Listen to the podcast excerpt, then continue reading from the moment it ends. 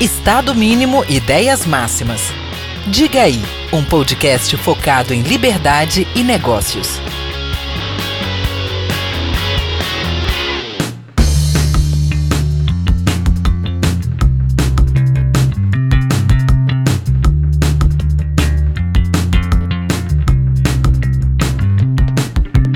Fala galera, diga aí, bom dia, boa tarde e boa noite para mais um episódio dessa segunda parte da temporada 2023. E é um cara que eu já tinha mandado algumas mensagens no Instagram, finalmente eu consegui falar com ele. Estou aqui hoje com Rafael Lima, beleza, Rafael?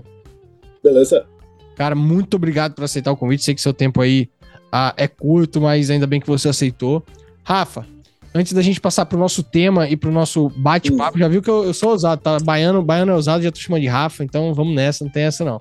Ah, não se preocupe. Boa. Antes da gente passar pro nosso tema, fazer um agradecimento especial à Apex Partners, né, que é nosso parceiro aqui do Diga Aí, sempre nos ajudando nessa disseminação de bons, importantes e mais do que nunca relevantes conteúdos sobre hoje liberdade. Tá? E ao Five Sport Bar, a gente tava falando aqui, você já veio em Vitória algumas vezes, na próxima vez que você vier, o Five Sport Bar é um daqueles bares temáticos, só que sobre esportes, cara. O negócio tem 40 TVs em cada uma das casas lá.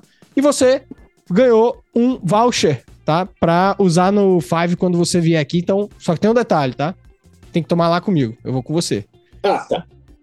a gente dá um jeito, dá um jeito. Então pronto, quando você vier, você me avisa que a gente vai lá pra uh, tomar um choppzinho, assistir um esporte. A gente vai descobrir qual é o seu esporte favorito mais na frente aí. E é isso. Rafael Lima, o tema que eu escolhi para hoje é a luta contra o sistema, tá? Eu quero certo. ouvir muito de você, eu vejo, enfim, te sigo no Instagram, vejo seus posicionamentos, a gente vai falar bastante sobre isso. Antes disso, quero saber quem é Rafael Lima.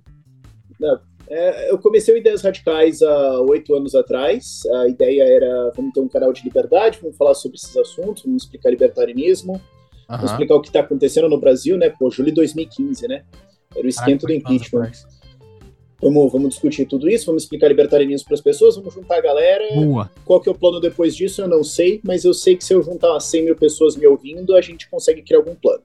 É, esse era o resumo da ideia.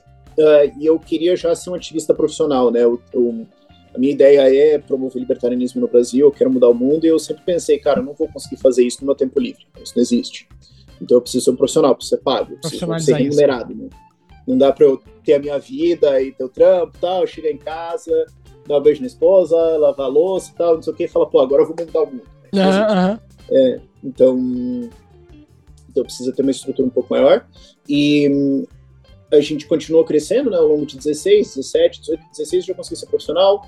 Uh, 17 a gente começou a trabalhar muito com a comunidade, ajudar muitas organizações que tem por aí, né? O, acho que foi uma das primeiras que eu fiz para Vitória foi ao, foi ao redor disso. Uhum. Foi quando eu conheci o. Quando ainda era o Domingos Martins aí só, não tinha, acho que não tinha o Ila ainda. Não, Ila já, mas, já, é, já tinha, já aí, tinha. Podia não estar tá grande como está hoje, tinha. mas já tinha. É, talvez, acho que daí eu tô não conhecendo. Mas aí, 18, eu me envolvi em uma porrada de campanhas. 19, a gente montou um time para treinar candidatos para concorrer em 2020. Uh, 2020, a gente trabalhou em 70 eleições, elegeu 23, depois mais duas uh, de suplência. Uhum. Pegou depois, né? Então, 25 vereadores. Uh, 21, a gente. 19, eu também comecei a montar um time de inteligência em Brasília, que virou um time de lobby, que depois virou uh, hoje o que é o Instituto Livre Mercado. Legal. Que opera a frente parlamentar do Livre Mercado, né? Faz a secretaria executiva do, do, do, do, da frente do Livre Mercado. Eu acho que você basicamente teve toda a minha lista de fundadores aqui, porque você já teve o Salim, já teve o Webel e tudo mais. o Webel também já entrevistei isso aí. É, é, então, ele, tá, ele é um dos fundadores junto com a gente, um, do Instituto Livre Mercado lá em Brasília. Aí a gente começou a atuar em, em, então em relações governamentais e promover a liberdade dentro do legislativo em Brasília, muitas vezes no executivo também, é, né, também trabalhando junto com o governo na época para aprovar um monte de coisa, a gente trabalhou em várias coisas, tipo novo marco de cimento, marco de ferrovias, uhum. a MP10 Seja, tudo que foi de relevante no Brasil nos últimos tempos em termos de liberdade, vocês estavam envolvidos. É, quase, quase todos os marcos principais a gente estava. Muito obrigado por isso, então. Trabalhava muito com o que eu chamo, a gente trabalhava muito com o que eu chamava de série B. Porque uhum. a série A é tipo, sei lá, reforma tributária, reforma da Previdência, etc. Elas têm as suas próprias dinâmicas. A gente trabalhava muito na série B, que era assim, uh, marco das ferrovias, novo marco de saneamento, uh, ZPS, uh, marco de startups, é, reestruturação em Embratur, cara, um monte de coisa que a gente fez, uh, colocando liberdade para dentro, né, tentando fazer uma promoção legal. Uhum. E hoje o ILM, uh, junto com a Frente Parlamentar do Livre Mercado, é uma das frentes mais importantes hoje para segurar o Lula. Então eu tenho um orgulho muito grande de ter conseguido fazer isso. Boa. E após as eleições de 2020, a gente montou também uma equipe que eu chamo de Gabinete Liberdade, que é dentro do Ideias Radicais, uh, que a gente assessora vereadores. Então a gente trabalha com vereadores, principalmente de cidades pequenas e médias. A gente, das cidades grandes, a gente só tem Belém hoje. Uhum. Uh, porque a gente trabalha com vereadores que basicamente não têm equipe, eles não têm assessoria e tudo mais. Isso E aqui. o que a gente faz é dar uma assessoria para eles para como implementar a liberdade na cidade deles. Então a gente trabalha em cidades de 4 mil habitantes. E como é que você faz esse filtro pra saber qual vereador já tem uma mente voltada à liberdade? Ah, cara, meia hora de conversa pega. Já pega, né? Isso aqui. Então, então assim, geralmente, Radicais menos surgiu. de meia hora de conversa você pega se é sério ou não. Ah, entendi. É. E aí, ao longo do trabalho, a gente vê. Nunca teve um caso assim que a gente olhou e falou: não, isso aqui não dá. Mas de, de- de- começamos o trabalho e falou: né, esquece, nunca aconteceu isso. Entendi. Mas, é, mas daria pra ver, tipo, ah, o cara tá pedindo umas coisas aqui corporativista maluco, você já ia falar, não, deu.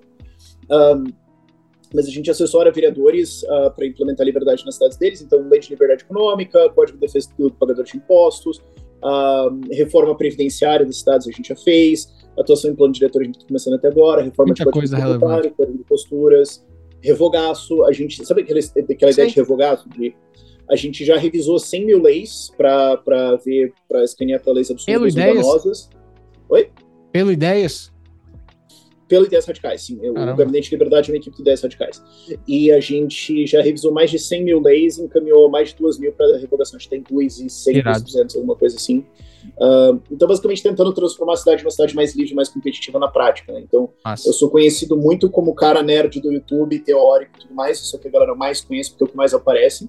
Ah, e tudo bem, faz parte, mas a gente também tem um trabalho bem técnico, principalmente em legislativo em nível municipal e federal, para promoção de liberdade também. E agora a gente também está montando várias campanhas para 2024 também, para Vou perguntar preencher o Brasil de vereadores e prefeitos por aí. Inclusive, eu também vou concorrer a isso. vereador por Era São uma das Paulo. minhas perguntas, já deu spoiler aqui. Boa. É, pois é. Eu vou concorrer a vereador por São Paulo, né? Eu gosto de errar já problema para resolver. Qual que é o maior problema que eu consigo encontrar além de São Paulo? São Paulo, capital? É, São Paulo capital. É, vereador, né? Não, é. É. Ah, não, desculpa, é porque vereador em É. São Paulo, imagina que podia ser uma das cidades do estado, entendi. Ah, tá, tá, tá. Sim, na é. Bom, bom ponto. Bom. ponto. Ah, mas é, sim, é São Paulo capital e depois vamos ver. Então, é. eu tenho toda essa atuação técnica, ah, tenho, tenho, aliás, eu tenho toda uma parte ideológica de redes sociais que a galera conhece mais, né, que eu falando, mas Sim. também tem toda uma parte de atuação técnica que, cara, eu também Bacana. tenho muito orgulho de coisas práticas do dia a dia, assim. Bacana, bacana. Então, então, o Ideias Radicais surgiu como um, vamos chamar assim, um canal libertário, eu posso dizer isso? É, é um canal, é um canal de ideias libertárias. E a minha ideia era, olha, eu preciso juntar gente, eu preciso atrair quem já defende isso, e eu preciso trazer pessoas novas e explicar novas ideias para eles e trazer Tá. eles para cá. Então- Ah, e depois disso a gente vai montando e vamos ver o que, que funciona. Tá, então, então vamos lá. Até como você falou ali no início. Diferencia então pra mim, na sua conceituação, porque existem várias conceituações, assim, Uhum. várias pessoas. Diferencia pra mim então o liberal do libertário. Ah, o libertário, ele é uma pessoa que acredita que não importa a situação, é, não importa o tamanho do problema, não importa o quanto realmente você se importa com alguma coisa, é errado você agredir alguém, você forçar alguém a participar de alguma coisa. Então, por mais que eu tenha uma ideia boa, por mais que eu tenha que eu me importe muito, por mais que a causa seja importante, está errado eu te obrigar a participar de uma solução, a participar de uma organização e tudo mais. Ahn, então a gente defende não agressão, o que é diferente de pacifismo. A gente não é pacifista. Ok, Se você precisar se, de- se você, se você Ok. precisa se defender, você se defenda. perfeito. perfeito. Ah, se você precisa obrigar alguém a executar um contrato que a pessoa concordou que ia executar, você pode. Isso é Ok. obedecer um contrato. Se você precisa reaver propriedades suas e um ladrão não quer devolver, porrada na cara dele. ok. Agora, ah, agora, iniciar violência, ir atrás de alguém e falar assim, ó, você vai participar disso aqui, acabou e eu vou pegar o seu dinheiro, acabou, a gente é contra. Um, então, naturalmente, a gente vai ser contra o Estado. Então, assim, um libertário é um cara que não vê um lugar para a existência do Estado. Essa Não- bandeira, então, ela é Oi? libertária. Ah, originalmente, não. Originalmente, ela é Sim, bandeira da ela surgiu Revolução lá. Americana. Ho- Hoje ela, hoje ela dá essa. Hoje, essa o contexto dela...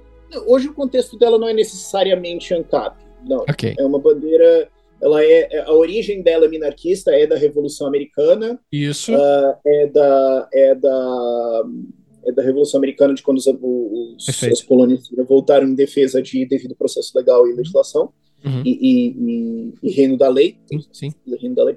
Uh, hoje ela ainda tem esse contexto, mas uh, libertários também usam, é. porque também não, ela também pode ser entendida como assim, ah, o libertário é o cara que ele é que nem a cobrinha, né? Tipo, ó, tô lá no meu canto, só não pisa em Não mexe comigo. Pra quem tá ouvindo é. a gente só, eu acabei de levantar aquela bandeira amarela que tem uma cascavel enrolada. Bandeira de gatos, né? Isso, bandeira de Gadsden, que é o Don't Tread on Me, né? Não pise em mim, ou não me ameaça, enfim. Tá, mas aí continua lá. Você tá falando da questão do, desse princípio da não agressão que tá muito claro para mim. Uhum. Tá? É, então, assim, e aí você chegou a falar que parte então do princípio de que não pode haver Estado para o libertário, nem o libertário minarquista, como você acabou de mencionar? Aí, aí vem uh, terminologias. Porque, por exemplo, no Brasil, esse é um problema, existe no Brasil e nos Estados Unidos. Nos Estados Unidos, libertarian significa liberal clássico no Brasil. Por quê? Porque Sim. nos Estados Unidos, liberal virou socialista. Ok. Que são os liberal democratas. virou os democratas, virou perfeito, perfeito, perfeito, perfeito. Então, então eles criaram um novo termo que é libertarian, que lá nos Estados Unidos quer dizer o Milton Friedman, quer dizer okay. uh, um Gustavo Franco, quer dizer um, um Zema, etc. Tá. Uh, mas no Brasil, no Brasil, como liberal ainda é liberal, não virou socialista, liberal é liberal. Então, libertário tem a, tem a, é, é, o, é o cara que discorda da existência do Estado mesmo. Uhum, uh, então, nos Estados Unidos, você pode ouvir um termo assim, tipo a libertarian minarchist. Tipo, isso pode acontecer. Okay. Um, e existe uma certa salada também de freestyle no tem, Brasil, tem, de terminologia, que às vezes o pessoal fala assim, ah, eu sou um libertário pessimista, assim, eu gostaria que fosse, mas eu não vou tentar defender porque eu acho que não vai acontecer. Tipo, tem, tem pessoas que acham isso. Aí, traduzindo isso, então, pro libertário americano, vindo pro liberal pegando assim o liberal brasileiro, é, porque é, o liberal brasileiro aceita a existência do Estado. Unidos, é, libertário nos Estados Unidos não necessariamente quer dizer anarquista. Ok. Ah, por isso que eles também chamam anarcho-capitalist, daí é para deixar claro 100%. Agora, no Brasil, libertário é anarcapitalista mesmo. Ok. E, e, o cara que, que defende o Estado mínimo no Brasil, e vou botar mínimo não, liberal. com segurança, ele é liberal, e aí entra naquela liberal, liberal, você tem aquele espectro que você pode pegar, tem gente que vai defender é, educação e segurança, tem gente que vai falar saúde, educação e segurança, tá dentro do liberal apenas a, o grau de é, evolução. É, aí que, aí que começa o freestyle, né? No Brasil, liberal é um termo super amplo. Você tem gente é, que é fala assim, olha, eu acho que é no Brasil o Estado tem que fazer o mínimo e o mínimo é, estado, é, é, o mínimo é justiça e segurança. Tem gente que acha que é isso. É. E tem gente que fala, não, no Brasil eu acho que o Estado tem que só fazer o mínimo. Essa, essa educação, justiça, segurança, saúde, previdência, infraestrutura apoio ao comércio É o neoliberal que eles estão chamando aí hoje. Pesquisa né? e pesquisa espacial. Acho que isso é o mínimo. Não. Fora isso, acho que daí você fica meio, pô, cara, o que, que tá acontecendo, né? É, não, realmente, essa, essa confusão, essa confusão acontece muito e isso, acho, isso até fragiliza em alguns determinados pontos pela é. defesa daquilo que você considera, enfim, com o mínimo. Uhum. Tá, tá, tá, tá, tá, bem claro aí, eu, eu gosto dessas definições que, que você trouxe, tá? Então, você é um Brasil, ok? Você é um libertário, então você é Sim. zero Estado. Zero Estado. Tá, vou deixar essa também aqui pergunta para depois. Rafael, o Brasil tem Estado. E que Estado? Que Estado também uhum. não, tá? Não diga de qualidade. Vamos deixar isso, isso, uhum. isso, muito claro. A gente está vivendo um, um período, uh, no mínimo, no mínimo, no mínimo, turbulento e de, uhum. de, de, de, de, cara, é até difícil falar. Eu, eu, não vou dizer ainda ditatorial, tá? Eu, eu, não, eu não, acho ainda que uhum. necessariamente uma ditadura. Mas tá um momento de aterrorização das liberdades. Estão vários. Uma vários... democracia com falhas e restrições no mínimo. Mas e tome falha e restrição. Tá? E tome falha uhum. e restrição. E quando a gente vê o que aconteceu nos últimos, que eu vou pegar 10 anos, que eu vou fazer um uhum. recorte de Lava Jato, até essa situação que uh, aconteceu. Uh, né, a gente, uh, esse, esse, esse, episódio tá aqui no segundo semestre de 2023, só que a gente teve, nessa época da gravação aqui, a situação do, por exemplo, do ministro Barroso dizendo nós derrotamos o bolsonarismo, tá? Uhum.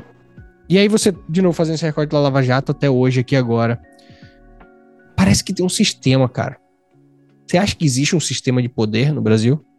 Existe, sim. É, e existem vários sistemas, eles disputam pelo controle do Estado, porque o Estado é. O que, que é o Estado? É a organização que alega e exerce um monopólio de violência numa certa região, né? Então, okay.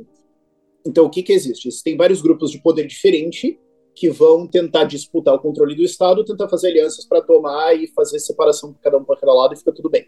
O, o que são ah, esses grupos? Tem... O legislativo é um grupo, o executivo é um grupo, o judiciário é um grupo, não, o empresário é um grupo. grupos de poder podem ser grupos políticos, grupos de partidos ou grupos de pessoas, pode ser. Parte disso o funcionalismo, é parte desse grupo de poder. Ele também vai tentar tomar controle do Estado para receber mais e para ter mais para ter mais vantagens. Você tem as, as empresas corporativistas, elas vão querer Sim. entrar junto com o Estado e tentar dar um jeito de ter um protecionismo, okay. ter um subsídio, ou ter, um, ou ter uma, uma barreira contra a competição, né? Você tem vários grupos diferentes, que são grupos políticos, que estão tentando uh, ou tomar controle completo ou participar do, ah. do dessa coisa que é o Estado para ter, ter vantagens. Afinal, ah, você acha que não tem um só, né? Isso você não acredita, que tem um só que tá to, to, todos estão... Não, não acredito que tem um só. É ah. só você ver uma, é só você ver uma discussão política qualquer, que tem vários lados, né? Uh, é, aí vários, aí, vários deles vão criar uma aliança para ser quem, no fim das contas, está mandando hoje. Agora, quem está lá dentro é uma porta giratória. Sempre tem, entra, entra alguém, sai alguém, né? Sempre tem mudanças acontecendo no time ali. Mas uh, não é um grupo único sólido, é sempre uma aliança de grupos que se vê mais conveniente que eles se aliem para ganhar de todo mundo do que eles se quebrarem entre si. Que é, que é a função do Estado, né? A função do Estado é hum. baixar o custo de transição e simplificar a implementação de um sistema de pilhagem. Então, existem vários grupos diferentes que vão se associar para entrar nisso e viver do seu dinheiro. É, então a gente tem vários grupos hoje e via de regra um estado ele é estável, não estável, mas ele está funcionando, digamos assim, quando esses grupos conseguem trabalhar entre si para uh, ah, para evitar que a gente não seja controlado por eles, né? Então assim a gente não pode ver o legislativo como o Lula, como o STF. Ah, mas o STF está com o Lula hoje. Sim, mas o Lula não manda, ele não é proprietário do okay. STF. Ok. Ministros ainda podem se rebelar e fazer alguma coisa. Só que em 99% dos casos vale a pena para eles jogar junto. Ok. Mas, okay. mas eu acho errado você ver isso com uma coisa homogênea. Agora, São vários agentes diferentes com interesses alinhados. Perfeito, perfeito. Agora, assim, é, alinhado a você nessa questão uhum. da, da ideia de Estado e de que o Estado é como se fosse uma máquina que gosta de se retroalimentar para aumentar seu poder, uhum. aumentar seu controle, dominar tudo, tal, etc. No final das contas, o Estado é formado por pessoas. A gente tem algumas situações históricas e até atuais, como por exemplo Liechtenstein, que mostra que o Estado, ele, uma vez composto por boas pessoas, uhum. ele, ele pode não ser essa máquina é, faminta uhum. de poder e tal, etc. No fundo, a sua opinião, o problema é a existência de um Estado ou a mente por trás, essas mentes por trás, por trás, por trás do, do Estado? é, é, a existência, porque ele é um sistema de regras. Uh, imagina que a gente tem um jogo de futebol. O jogo de futebol tem as suas regras normalmente, certo? certo? Então, ou qualquer esporte aí que é de sucesso hoje. Eles são um conjunto de regras que vai promover os melhores atletas. Então, tá. quem chegar e trapacear, quem chegar e for violento no jogo, etc., vai ser punido, vai ser retirado, certo? Certo. Agora, imagina que eu mudo a regra do futebol para uh, uma vez por jogo, todo jogador pode dar uma dedada no olho do adversário quais vão ser os melhores times? Que mais dá dedada. Exatamente. Então, o que que, o que que, o que que acontece no Estado? Ele tem um sistema de regras que diz assim, cara, trapacear vale a pena, roubar vale a pena, mentir vale a pena, uh, enganar vale a pena. Mas aí o problema seria impunidade? Mas ele pune. E aí o Estado gera impunidade por si só? Ele pune. Okay. Por exemplo, uh, Agora, recentemente, teve, acho que a PGR, o Ministério Público, alguém solicitou todas as redes sociais, todos os seguidores do Bolsonaro. Do Bolsonaro, foi.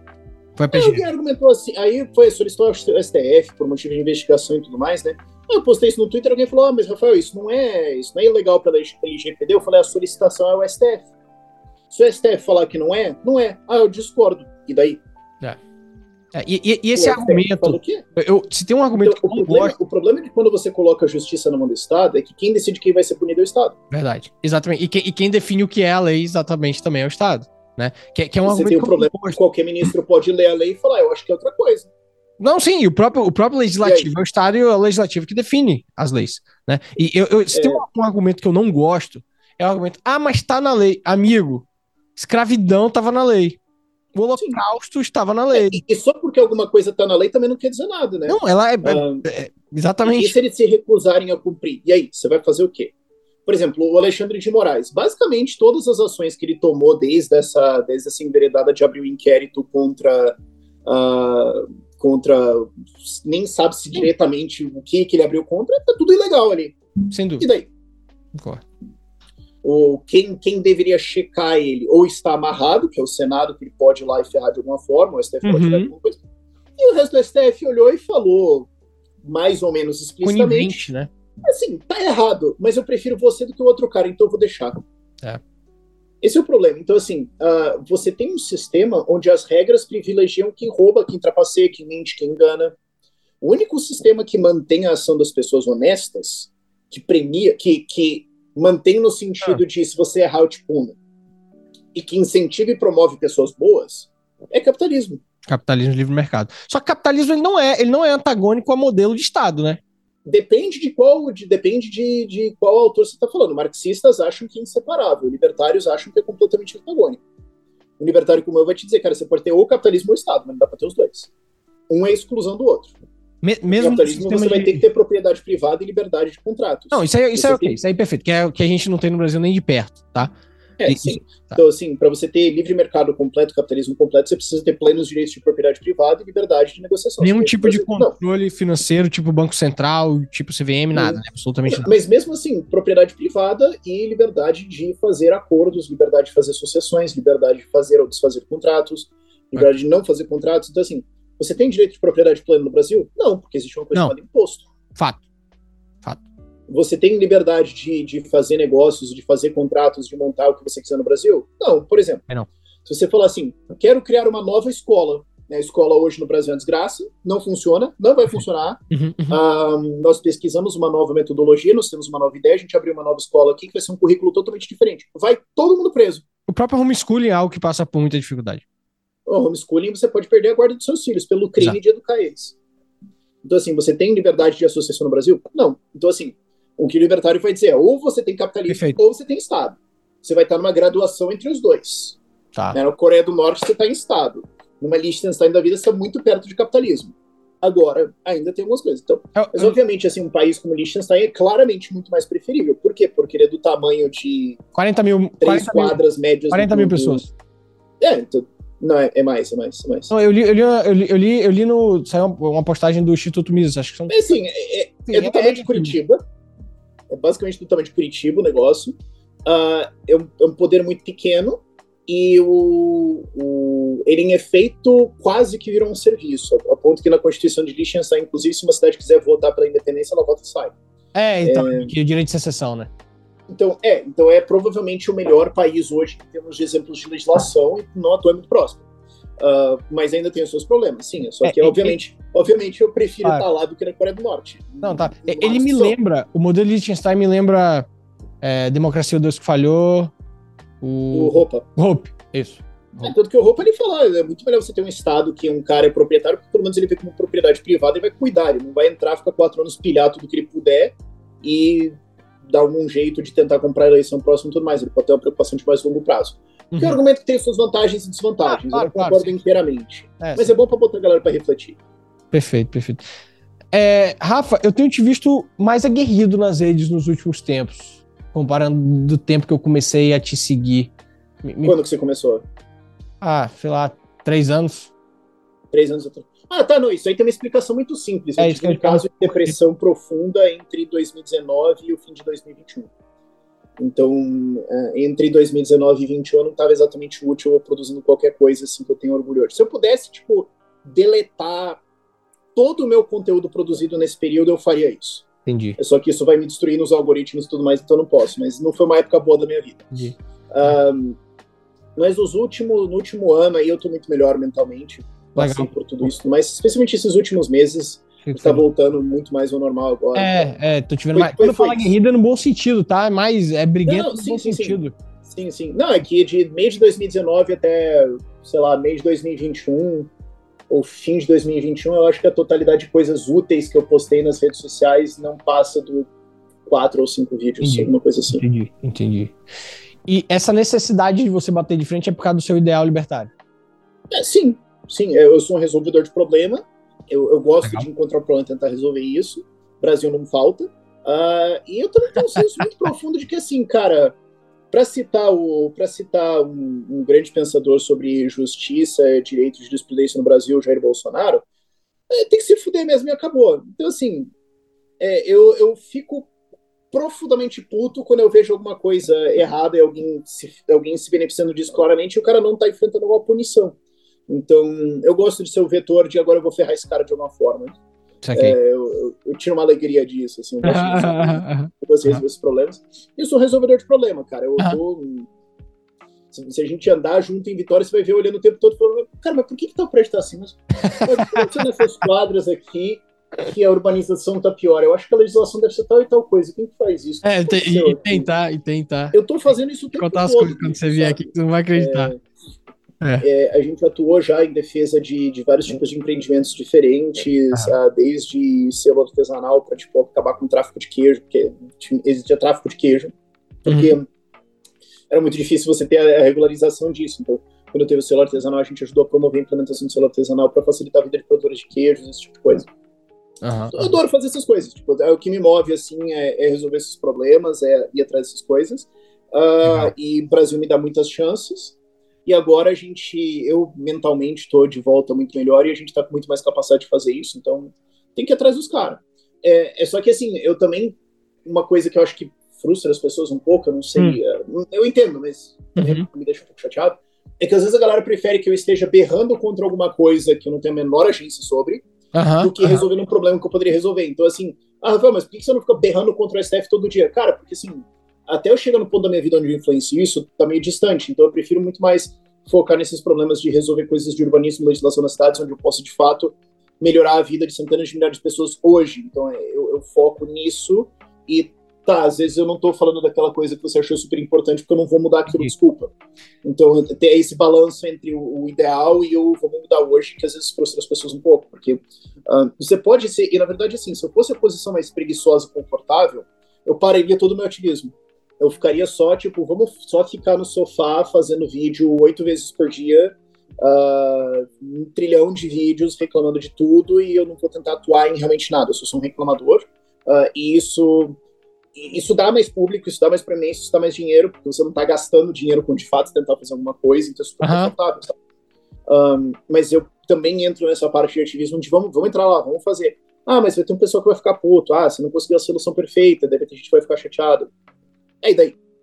Entendi. É, fazer o quê, sabe? Então, assim, é, esse ativismo, na verdade, em termos, assim, puramente frios de resultado, ele melhora a vida das pessoas, que é o que eu quero fazer, mas em termos de imagem e tudo mais, é deletério. Então, é, um, é, um, é uma simetria curiosa de como o mundo funciona, eu acho. Uh, mas eu adoro essa parte de ativismo, eu adoro essa parte de, de, de ir pra guerra, assim, vamos tentar mudar as coisas e, e... eu tenho muita alegria de fazer essas coisas. E assim, e aí a, a pergunta tá muito relacionada, a pergunta que eu vou fazer agora tá muito relacionada a 2023. Vai. Uhum. 2023. Cara, não tá te dando medo, não? Estão tá fazendo? dando medo? É, uh, não. Do, do quê? Cara, liberdade de expressão, velho. Estão calando bonita, galera. Ah, sim. Então, aí que tá, cara. Eu, eu, eu muitas vezes eu surpreendo as pessoas com, com, com, isso, porque assim, eu sempre digo que eu não me preocupo quando eu tenho um problema, eu me preocupo quando eu não tenho um plano para resolver. Então, assim, é. Isso... Só que se você for calado, você não vai estar tá como. Você não vai conseguir resolver. Sacou? Não, sim, sim, sim. Mas o, o, meu ponto é o seguinte: uh, eu tava em 2022 falando para todo mundo assim, eu tava Cara, eu tava em 2021 falando para todo mundo, gente, é o seguinte, acabou, o Lula vai ser presidente. Acabou, esquece. Não existe 21, cenário onde outra 21. coisa aconteça. 21 eu tava falando isso. Tava falando, gente, acabou, esquece. A questão agora é como é que nós vamos montar uma resistência. E depois que ele entrar, ele vai ter que fazer duas coisas: censurar redes sociais e criar um bom econômico. E eu não consigo ver como é que ele aprova nenhum dos dois. Então, o que a gente vai precisar fazer é quatro anos de resistência. Essa é a visão que eu tinha e ainda tenho. Então, assim, tá, entrou. Então a gente já tinha, já tem o ILM atuando para fazer toda a frente parlamentar do livre mercado, fazer resistência em Brasília, a gente tem uma organização uh, considerável aqui fora, tem várias outras organizações para fazer também resistência nisso. Uhum, uhum. Aí tá bom, aí veio o PL 2630, tá bom, é censura, todo mundo sabia, beleza. Isso. Cara, foi bonito, porque foi assim, foi um dos momentos mais lindos da minha vida, cara, foi duas semanas aonde a direita não se atacou. Cara, foi assim, foi maravilhoso maravilhoso. Todo mundo junto em atira para lá. Uh, e barramos. E, cara, é, foi uma que a gente venceu os poderes combinados de a Sim. Câmara dos Deputados, Arthur Lira, Pacheco, Senado, STF, 95% da mídia brasileira, o Lula e todo o orçamento do Lula. Eles se juntaram para tentar 2630 e perderam. Então o negócio é juntar direito. Apesar então, de eu então, não é, gostar do termo, tá? Eu não, não eu não precisa junta, cara. Mesmo, mesmo se quebrando de porrada, mesmo com toda a treta interna, a gente ainda consegue. É, mas o fato é, eles perderam. E aí eles tentaram fazer uns decretos, algumas coisas e tudo mais, e ainda estão tentando reavivar isso. Só que quanto mais tempo passa, mais difícil fica. Né, agora já acabou esse período de lua de mel do Lula, então agora é muito mais difícil eles vincularem em redes sociais. Então, assim, a gente vai ter que fazer vigilância eterna, sim, a gente vai ter que estar sempre em cima disso. E vai continuar tendo essas maluquices do Alexandre de Moraes. Ele é, consegue é, fazer isso falar, assim. Porque a gente não, precisa necessariamente do PL, né? A gente tem a questão do Alexandre, enfim, até mesmo com, com o Monark, teve sim, o caso sim, do Léo Lins. Mas, mas, calma, mas, mas calma. Uh, Agora aqui no Espírito sempre... Santo, só, só pra você saber, você tava querendo saber umas coisas do Espírito Santo? Uhum. Os caras proibiram sátira com religião. Proibiram o quê? Sátiras. Piada com religião. Tô lhe dizendo. Tô lhe dizendo. Não, não me surpreende. Ah, claro que não me surpreende, nem um pouco, mas. Não me surpreende. Mas, mas o ponto é o seguinte: é, eles sempre vão tentar fazer a coisa mais cômoda. E aí você vai resistir. E eles vão indo para coisas mais escrachadas. Tanto que o que estava sendo falado durante 2630 é: se não for aprovado, a STF caneta. Então vota Sim, aí, eu lembro. a STF canetar. Canetou? É. O Dino falou muito disso, né? O que, Dino ameaçou, ameaçou, ameaçou, ameaçou. É. ameaçou. O STF canetou? Não, não, não. não jogar a sessão para frente, aí jogar a sessão para frente de novo, aí jogar. Por quê? Porque o STF entende que é, a população já entendeu que é censura. A população, tá... gente de esquerda tá contra. Não é só a direita, não. Gente de esquerda tá contra. Eles entenderam que, cara, se a gente não conseguiu passar no legislativo comprando todo mundo, ameaçando, fazendo tudo, se o STF canetar, vai ficar muito óbvio. Vai. Verdade. Porque eu sempre falo, sabe qual que é o freio do Alexandre de Moraes mesmo? O que, impede esse pessoal? Hum. É que ele tem que calcular uma coisa na cabeça dele. Toda vez que ele vai lá ele, e, e mete um louco lá, ele tem que pensar assim: eu tô elegendo dois deputados federal da direita em 2026 com isso. Ah, ok, faz sentido. E já vai ser tópico de campanha, mas ia ser ainda mais campanha de senador em 2026. Uh, ah, pautas principais minhas como senador: impeachment dos membros do STF, uh, ah, liberdade de expressão e vote em mim porque eu não tenho Tem que ser senador novo, porque os que estão lá hoje não fazem essa porra. Não, então. Mas o que eu tô dizendo é o seguinte: isso vai ser um argumento eleitoral em 2026. Vai ser uma pergunta. Em 2018, cara, uh, eu estava trabalhando em várias campanhas. Em 2018, as perguntas, as perguntas que se faziam aos deputados federais e estaduais era posição sobre é, posição sobre o Bolsonaro, posição sobre legalização das drogas, posição sobre aborto. Era isso sei lá, 70% do eleitorado perguntar isso. Entendi. Uh, então você então, em 26 vai, vai se perguntar muito assim, tipo, oi? Você acha que vai, a gente vai conseguir segurar os caras? Você acha que não vai piorar? Eu acho, eu acho que a gente vai conseguir segurar. Sim. Porque assim, uh, eles, uh, a única rota de crescimento deles agora, a única rota deles de expandir poder e controlar a gente é partir pra porrada institucional. Só que se eles fazem isso, assim, vamos lá. A preço de hoje, deixa eu também falar uma outra coisa. A preço de hoje acabou. 2026 a gente ganhou a eleição presidencial. A preço de hoje acabou. O Lula se ferrou. A questão é se vai ser Zema, Tarcísio, Leite ou sei lá. A questão na minha cabeça agora é qual é o tamanho do legislativo que a gente vai ter. Ok. Então, é isso que eu acho. Sendo que eu tava achando dois anos atrás que acabou e o Lula ia ganhar, e eu falei pro Zema que ele ia ganhar a eleição de governador quando ele tinha 1% das pesquisas. Então, assim, é... A preço de hoje é a gente. Como é que eles conseguem impedir isso? Indo para porrada institucional, indo para censura via STF e tudo mais. Só que toda vez que eles fizerem isso, isso vai jogar mais gente de centro para direita. Vai. Isso vai jogar mais gente de esquerda dos esquerda, esquerda perdidinha. Não tô falando a galera esquerda socialista, tô dizendo a galera que votou, tipo, o teu primo burro que votou no Lula porque ele queria fazer um intercâmbio. Esse cara existe. Nossa, existe. Ele existe. É, é, a pessoa pateta que votou no Lula porque a inflação estava alta. Muito bom. Pateta, pateta. Não tem outra palavra. o cara vai ver o STF roubando tudo e tudo mais, vai falar, o cara, pensando bem, ele vai vir para jeito. Então, toda vez que eles fizerem isso, a gente sai ganhando. É. Seja eu que estou no é. novo, seja o Zema, seja o Tarcísio, seja o PL, a direita sai ganhando com isso. Uma, uma então, o que, que, segura o STF hoje? O que, que segura uhum. esses caras hoje? Eles saberem que as ações deles vão ter consequências eleitorais em 26. Ok. Uma coisa que. Então, assim, é, então ah. eu, tô preocupado com o Brasil hoje, É, eu tô preocupado. O que me preocupa, cara, não é esses caras. É o quê? Eu não, eu, eu não tô tão preocupado com o Lula ou com o STF assim. Ah. Eu tô preocupado mesmo, o que eu, que eu fico de noite puto é a galera que é de direita, que é liberal, que é libertária, que desistiu. Ok. Que você chega e fala, cara, vamos lá, vamos fazer? Não, não adianta, não vai dar certo, vamos parar, cara, desista, não funciona, não vai dar certo, não tente, eles vão roubar tudo. Tipo, é o cara que tá em depressão, entendeu? É o cara que ele largou mão. Esse é o cara que me preocupa. É isso que eu tô preocupado. Porque se gente... a gente perder em 2026, é única e exclusivamente culpa desse tipo de gente. E tem muita gente nessa. Tem, tem muita gente. gente e assim, eu entendo, eu, eu entendo o que, que leva um ser humano a estar nesse ponto. Depois de tudo que a gente passou por isso.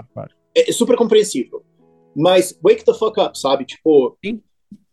a gente já conseguiu muitas coisas absurdas no Brasil e a gente precisa que pessoas se engajem lá e fazer. Só que daí o que acontece? Tipo, você fala, ó, é, então vamos montar um monte de campanha aqui, vamos fazer isso aqui e tudo mais. Ah, não, mas é que eu não, eu não quero me envolver com isso. Cara, ó, é o seguinte. Uh, ou a gente faz isso, ou o Lula fica lá. Ah, mas é que é que eu não gosto desse candidato aqui porque ah, ele, ele não fala tanto da pauta que eu acho super importante. Eu acho que Bitcoin é super importante, ele tá falando mais de, de, de, reforma tributária, então eu não gostei dele. Então eu vou ficar em casa fazendo nada. Eu entendo, eu entendo você. Entendo e concordo e, e partilho do sentimento. Esse cara eu passo raiva, bicho.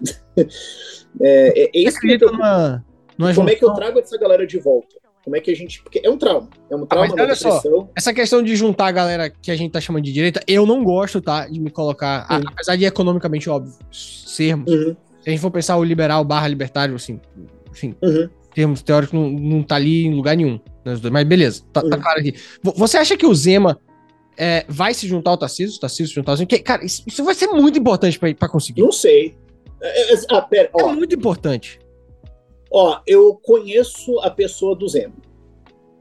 Porque assim, quando eu falo, quando eu falo de políticos, assim, eu, eu sempre separo entre gente que eu conheço a pessoa e gente que eu não conheço a pessoa. Tá. Porque uma coisa é você conhecer as ideias, o cara, a figura e tudo mais. Outra coisa é a gente já conversou. Saquei. Eu diria que eu conheço a pessoa do Zema. Ele não é um cara que ele ele não é um cara de ego. Então, okay. assim, se o Tarcísio tiver na pesquisa com 35 para presidência, saiu, saiu recentemente, 12, né? Dizendo que o Tarcísio uh, teria mais apoio. É, não, digamos, mas digamos, vamos lá. É abril de 2026. Tarcísio tá com 36 na pesquisa, o Zema tá com 9. Eu vou ficar muito triste se isso acontecer, mas você acha que o Zema vai falar, ah, então vou rachar e vamos lá? Não, ele vai falar, não, mano, vamos fazer a gente vai dar esse troço. Vamos. Tomara. A, pe a pessoa dele. É Tomara assim. que se juntem nesse sentido, entendeu? Agora, do que eu já ouvi, eu não conheço a pessoa do Tarcísio. Tá. Mas de, de, do que eu já ouvi de pessoas ao redor dele que conhecem a pessoa do Tarcísio, eles falam, ele é a mesma coisa. Tanto que teve tá uma reunião fechada agora, dois na, semana seguinte a vitória do Lula. O que será que eles conversaram? Ele está sendo e, bem habilidoso. E, e, uma coisa também que aconteceu também, que eu acho que muita gente não prestou atenção, é que com esse debate todo de reforma tributária, como mexe na renda dos governadores, uh, eles começaram a se aproximar. Teve um evento em BH, que eu acho que é simbólico que tenha sido em BH e em São Paulo, uhum. onde foram todos os sete governadores do Sul e Sudeste para conversar. E, uh, durante a reforma tributária, também eles estavam operando como um bloco. Foi o Tarcísio que foi lá e socou a mesa e conseguiu derrubar aquelas maluquices de conselhão e deixou o negócio muito melhor. Okay. Então, assim, eles estão operando juntos. Uh, no Fórum da Liberdade, em abril desse ano, Leite e Zema estavam no palco e Leite falou: Olha, é, eu quero um projeto que eu sou a favor, não quero só embarcar num projeto só para ser contra o outro. Eu quero um projeto que não é Lula e que não é Bolsonaro. Eu quero um projeto democrático liberal de direita, eu quero isso. E eu acho que esse projeto Eusema eu estou junto com ele. E já estendendo um ramo de oliva e falando, ó, oh, gente, vamos lá. A gente precisa ganhar esse troço. Então, assim, eles estão conversando. Eu, eu tenho dificuldade de ver entre as pessoas deles. E aí coloca também Ratinho, coloca também Jorge Mello de Santa Catarina, ah. entendeu? Eu tenho dificuldade de ver entre a, é, essas as pessoas deles um racha. O problema foi o clube. O problema foi o quê? O problema é o fã-clube. Fã-clube, entendi. O problema é o fã-clube, entendeu? É, é, a pessoa, é a pessoa que tem político de estimação, né, cara? Político de estimação é uma merda. É. E aí vai, pode ser alguma galera que fala assim, pô, se não for Michele Bolsonaro, eu não saio de casa. Ah, porra, porra. sério? Sério. Não, tá. É sério. Tem, vai ter gente que vai fazer isso, eu acho assim, surreal. Mas fazer o quê? Agora, Mas eu acho que assim, eu acho que não vai ter esse racha assim. Tomara. Uh, eu, eu, acho que, eu acho que o que a preço, de novo, a preço de hoje. Três anos é muita coisa. Se a gente estivesse discutindo em julho de 2019 como é que seriam as eleições de 22, claro. ia aterrar tudo. Claro, claro, claro. claro. Ô, ô, ô, Rafa, deixa eu te perguntar. A preço de hoje, tá todo mundo conversando. Sim. E eu acho que o que vai acontecer vai ter uma grande coalizão de tem que derrotar o Lula, depois a gente se discorda. Hum, tomara. Como é que você seja o que o Lula fez. Que é o que o Lula fez. Ele montou uma grande coalizão de vamos tirar o Bolsonaro depois a gente vê. É. Agora vem cá, cara. Porra, você é um libertário que não acredita no Estado. Uhum. Ah, de novo, é super aguerrido, tá? Nazista, uhum. descendo ferro. E vai se candidatar. A sua pegada é a mesma do Denis? Tipo assim, cara, uhum. é o mal que eu quero acabar por dentro. E se cada é, dia. É, é que o Denis fez uma campanha bem, bem mais pé na porta, soco na cara, né? Não, uh, mas assim, o seu objetivo é ter um estado menor a cada dia. Você vai começar pela Câmara de Vereadores de São Paulo, é isso? É, sim. O meu intuito é entrar lá para proteger as pessoas. Eu tô lá para atrapalhar. eu tô lá para, ó, lá tem um monte de gente que, que atrapalha você. O meu trabalho é atrapalhar eles. Eu vou vencer todas as batalhas? Não. Não, claro que não. Agora, se eu não tivesse lá, a gente ia perder 100%. Se eu ganhar de cada cinco uma, já é muito mais do que a gente já ganhou. Uh, e um, tem muitas coisas que a gente pode fazer em nível municipal para defender a liberdade das hum, pessoas. Tem toda a legislação de comércio, toda a legislação de operação dos comércios, toda a legislação de construção. Isso é uma coisa, eu, eu digo que eu vou invadir a pauta do Boulos. O Boulos não tem a pauta de moradia, eu estou invadindo a pauta dele. Pois bem, ah não, porque tem que invadir os imóveis de São Paulo, porque não sei o que, não sei o que, porque não é imobiliário. Aos números. Faltam 370 mil imóveis em São Paulo hoje. Uhum. Estão abandonados hoje em São Paulo, em termos de unidade de moradia, não estou falando de prédio, estou falando de unidade habitacional. Uhum. Precisa de 370 mil hoje, tem hoje 80 mil abandonadas. Então, mesmo que a gente invada tudo, ainda tem que construir 280, 90 mil. Isso para resolver o problema hoje. Até 2030, vai ser 700 mil unidades de moradia. Então, mesmo que invada tudo, ainda vai faltar 620 mil. Então, construtoras ainda terão que construir em torno de 600 mil unidades de moradia para São Paulo. Dado que a densidade familiar no Brasil é em torno de 3, isso é mais ou menos 1,7, 1,8 milhões de pessoas que serão excluídas para fora de São Paulo, puramente porque tem um bando socialista em São Paulo que não quer deixar construir em São Paulo. Foda. Isso significa que é mais tempo, mais gente passando tempo no transporte coletivo não com seus filhos, é mais gente tendo menor, menor qualidade de vida, é mais trânsito, é mais poluição, é mais desgraça para a cidade. Eu tô lá para ajudar a resolver isso. Tá, aí você vai começar como vereador. Oi? Você vai, come vai começar como vereador. Sim. E... e... aí depois a gente vê. Só que essa é a minha batalha na frente. Depois o pessoal fala assim: ah, mas 26 tudo mais. Gente, vamos Vamos focar no problema na frente, sabe? Quatro. É, uh, e, e outra coisa. Partido, que... cara. Só tem um que te cabe. Eu, eu tô no novo. Eu ah, no novo. tá. Só cabe lá. Não dá pra ir. Acho, que, é, pra... acho que é incontroverso isso. Eu já vi que é etiqueta de aviso. Não, é. Vou entrevistar a Marina aqui é, mês que é, vem. Marina Helena. Mas é, a, a, Marina, inclusive, foi, acho que, a primeira apoiadora da minha campanha antes da minha campanha existir. Acho Mas é, mas é, é, E outra coisa também, cara, a preço de hoje o Boulos vai ser prefeito. Saiu uma pesquisa recentemente. Não, não fala isso não. Saiu uma pesquisa recentemente, é o Boulos está com 30% de intenção de voto e o Ricardo Nunes, que é prefeito, tá com 6%. Não, não tem como não. Então, assim, o Boulos assim, vai ser prefeito. É essa porra ainda, velho? Como assim? Vamos, vamos imaginar que isso aconteça. Se o Boulos for prefeito, ele vai ser prefeito de um orçamento de 100 bilhões de reais. Isso é maior do que o orçamento do Estado de Santa Catarina. Isso é maior do que o orçamento do Estado do Espírito Santo. Isso vai estar tá na mão, está no comando de um cara abertamente comunista, passapanista de ah. ditadura. Ah. Então, o que, que eu vou fazer como vereador? Eu vou fiscalizar esse cara até ele chorar. O meu objetivo é que ele soque a parede do gabinete dele de raiva todos os dias com tudo que a gente vai pegar dele. E eu vou ter uma equipe só para revirar todo o orçamento, tudo que ele tá fazendo. E eu vou tentar empichar esse cara de todo jeito. Cacete. Agora eu fiquei e vem cá, é, é o que eu posso fazer, cara. Não, claro, claro, claro. Então, assim... Entendeu? Eu não posso resolver o Alexandre de Moraes, mas eu posso resolver o Boulos. Até porque se isso não acontecer, ele Agora, vai usar a estrutura mas, do município mas, de São Rafa, Paulo para a campanha presidencial em 26. Para a gente fazer essa mudança de Brasil que tá falando aqui, quebrar esse sistema que tem, cara, a gente precisa das pessoas. Quando falo das pessoas, dos, dos, dos eleitores, tá? Uhum.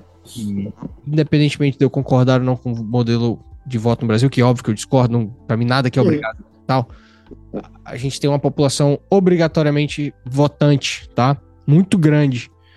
Uhum. Só que a gente tem uma população. É obrigatória, vírgula. Se não for, é três pila de Não, ok, ok, ok. Mas as pessoas têm na, na, na, ideia de que é obrigatório, tem que ir uhum. tal. Se não fosse, teria. A abstenção seria muito maior, indiscutivelmente, tá?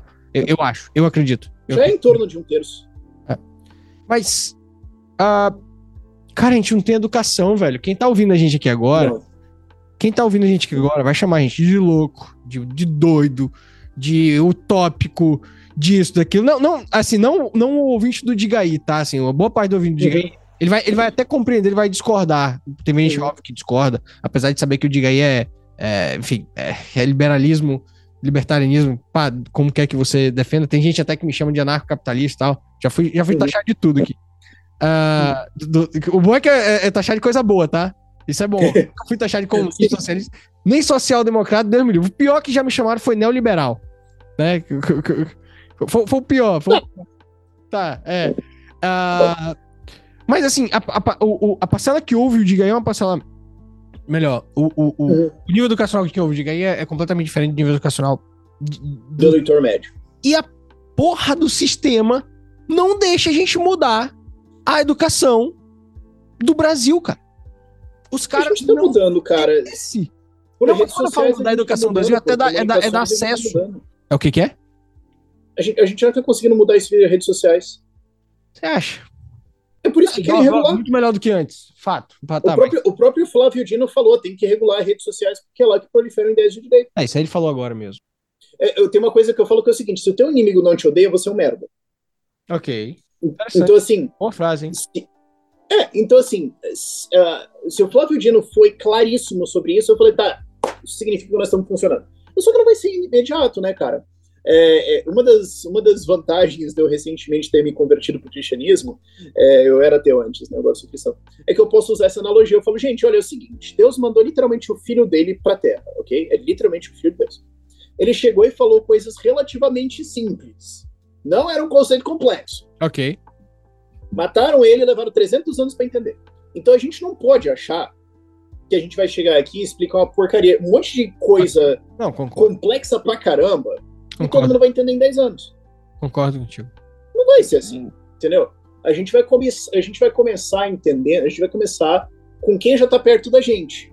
E vai ser uma mudança social subindo as camadas da cebola, digamos assim. Uhum. Agora, cara, ó, também tem uma coisa legal que eu gosto, que é quando eu vou que eu vou, quando eu vou palestrar lá fora.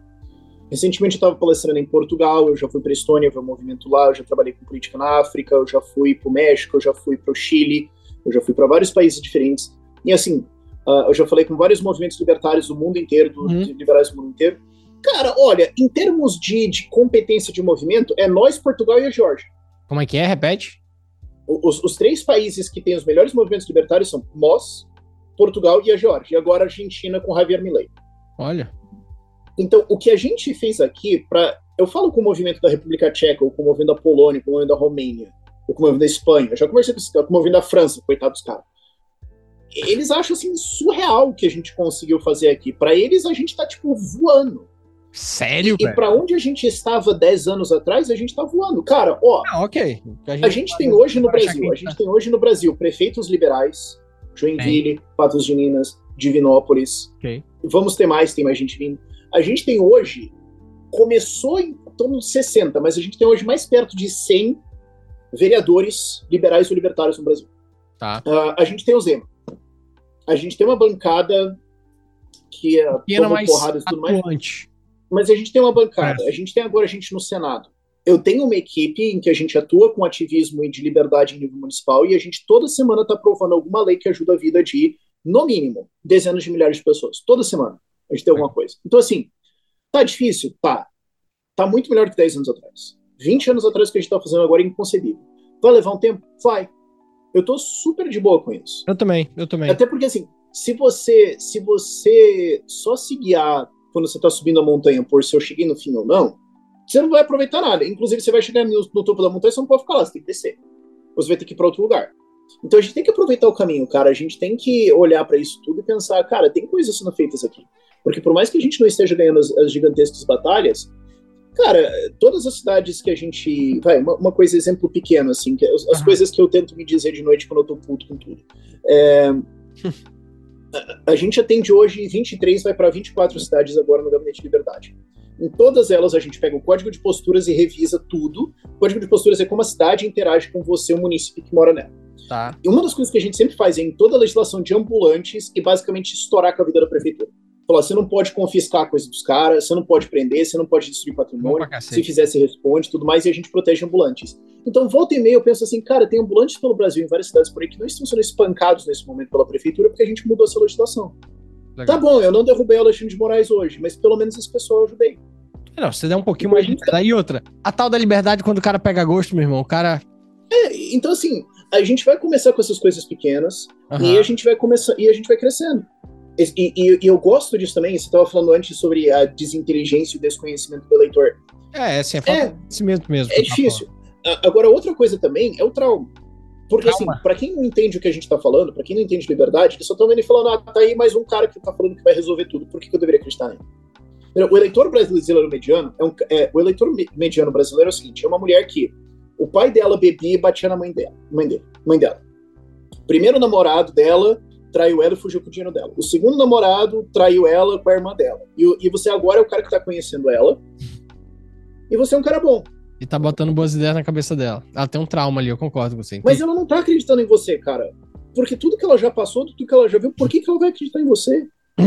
Você vai ter que mostrar muito, você vai ter que trabalhar muito, você vai ter que sofrer muito, você vai ter que, você vai ter que dar muita luta é longa, garantias até ter essa confiança. A luta é muito é difícil. É difícil, é difícil. Esse é, esse trauma dói. Então, assim, uh, por isso que eu gosto desse nosso ativismo. Porque a gente tá aqui falando de ideias e tudo mais, de, pô, Kinesis, porque Rothbard, porque, pô, Bitcoin e tudo mais. Não, legal pra caramba.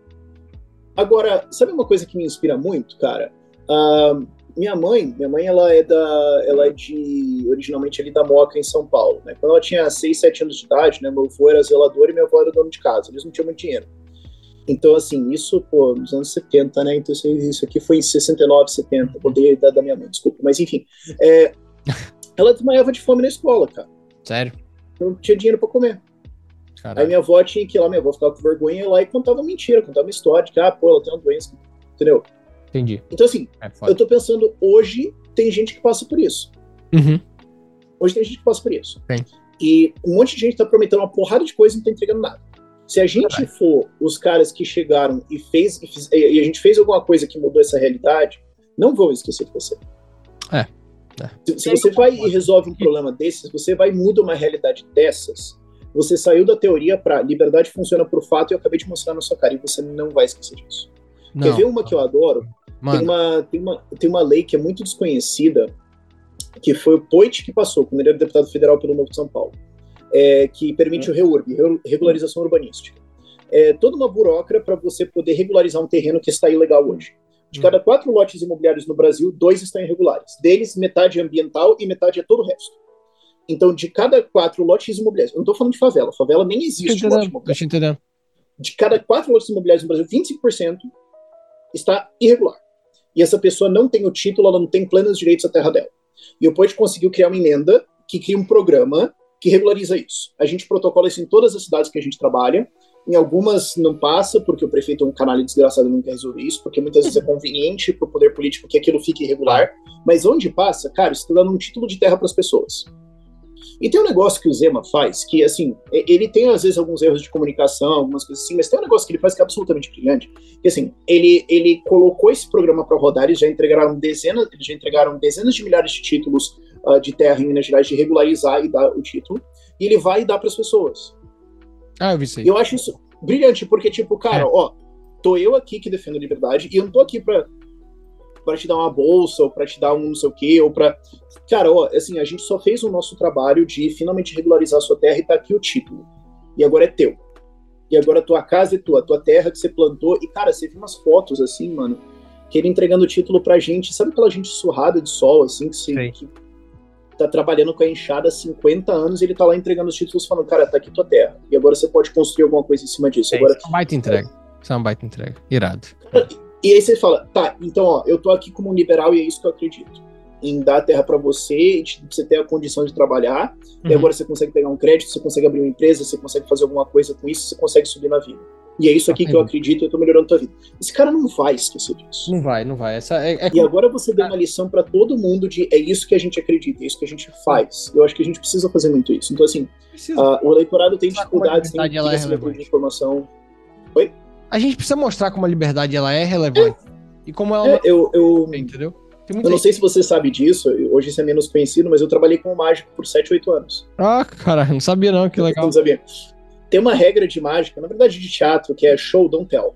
Mostre e não fale. Não fale, é legal. Então, você, quando, quando, quando, você tá atuando num teatro, você tá entretendo ali, você não fala as coisas assim claramente, tipo, ah, ah, ah e agora o vilão vai entrar na cena. Não, o personagem entra e ele Parece. atua como um vilão. Legal. Então, assim, você tem que mostrar, você tem que atuar pra, pra plateia entender. Senão você só ia, tipo, sei lá, descrever ah, como é que é a peça e todo mundo ia pra casa. Sim. Certo? Sim. Então, então você precisa mostrar, você precisa ter a teoria, sim, fantástico, a gente tem a teoria e tudo mais, mas legal, você precisa legal. mostrar Boa. fazer. Boa analogia, boa analogia. Caramba, velho, a gente tá aqui com uma hora já e eu tenho a segunda parte pra fazer. Pô, mas foi bom, a gente passamos por. Eu tô aqui, eu tenho meu, digamos, minha colinha de alguns temas que eu gosto de falar. É, meu trabalho há 15 anos é falar, cara. Não, muito bom. E, cara, a gente passou por muita coisa aqui. Muito bom. Bom, vamos lá, Rafael. Nossa segunda parte. Uh, antes, re relembrando, agradecimento especial a Pex Partners e Five Sport Bar, onde a gente vai quando você vier em Vitória tomar aquela cervejinha, assistir um esporte, comer, almoçar, happy hour, etc. Tem o seu, tem o seu voucher aí. Uh, a gente vai lá fazer esse uso. Segunda parte agora é para conhecer muito mais uh, da pessoa, né, do, do Rafael Lima. Eu vou. Aqui é bate-bola, que não é explicativo. Uhum. É muito mais um pedido de indicação. Então uhum. vamos lá. Rafa, indica pra gente um livro. Você quer um livro técnico ou um livro mais história? Manda dois, então um de cada. Tá bom, então um livro técnico deixa eu. Uh, Introdução à Teoria de Sistemas, do Nicholas Luhmann, acho que é bem legal. Você aprender sociologia sem ser marxista. Uh, e se for um livro de história, uh, Stormlight Archive, do Brandon Sanderson. É quatro livros de 1.100 páginas. Irado, boa. Um filme e uma série. Um filme. V de Vingança, acho que é o clássico, mas o Bom recentemente que eu tô esperando é o Dune 2, então Dune adoro.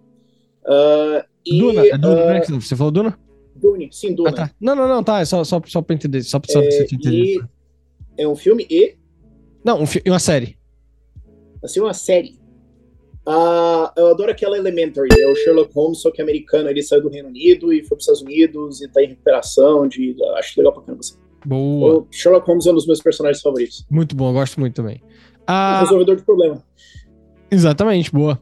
Um valor. Responsabilidade. Gosto muito. E um herói.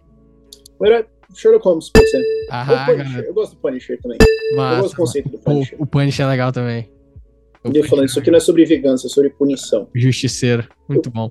Eu ah, gosto disso. Exa Pô, gostei do que você falou, é sobre punição, exatamente. Ah, estilo musical. Estilo musical, cara, eu sou do metal esquisito. Pode, pode me botar aí junto com. Hum se fosse para recomendar uma banda, vamos lá pro Metal, metal Orquestral Épica. Boa, caraca. Adoro os caras. Metaleiro, eu, sou, eu sou roqueiro, metaleiro eu não sou não, mas sou roqueiro. Hum. Uma viagem. Uma viagem, eu já fui pra Estônia, foi fantástico. Boa, liberdade lá em cima também, né? Comparado, né? O que a gente tem. Né? Uhum. Liberdade lá em cima, irado. Ah, um político? Um político. Político, político, deixa eu, deixa eu, deixa eu surpreender aqui um pouquinho. Ah, eu gosto muito do Bruno Souza. É, vai ser nosso entrevistado aqui. Ele é fera mesmo. E uma personalidade. Alguém que me inspira, que eu volto, que eu penso, que eu. Que eu Mike Portnoy. Quem? Mike Portnoy, ex-baterista do Dream Theater. Porra, metaleiro mesmo. Boa. Uh, um medo. Medo. Ah, me senti inútil. Cara, legal essa. Ninguém tinha falado desse, não. Uma ambição. Vamos falar uma próxima em pichar bolos. Irado, ia ser legal. Ia ser legal, ia gostar. Que sua ambição.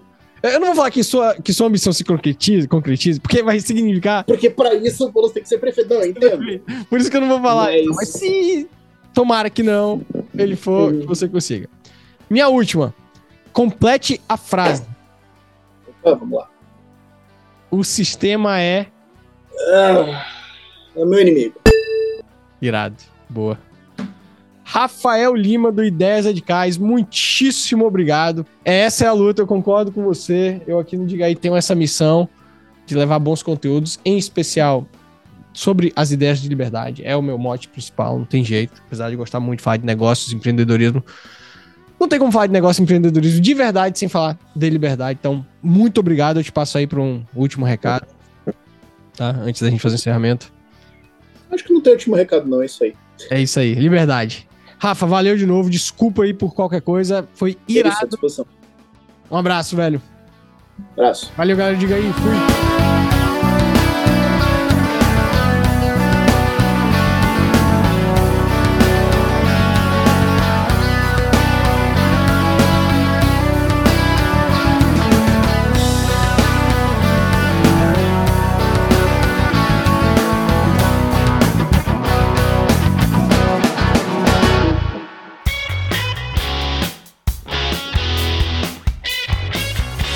Estado Mínimo Ideias Máximas. Diga aí, um podcast focado em liberdade e negócios.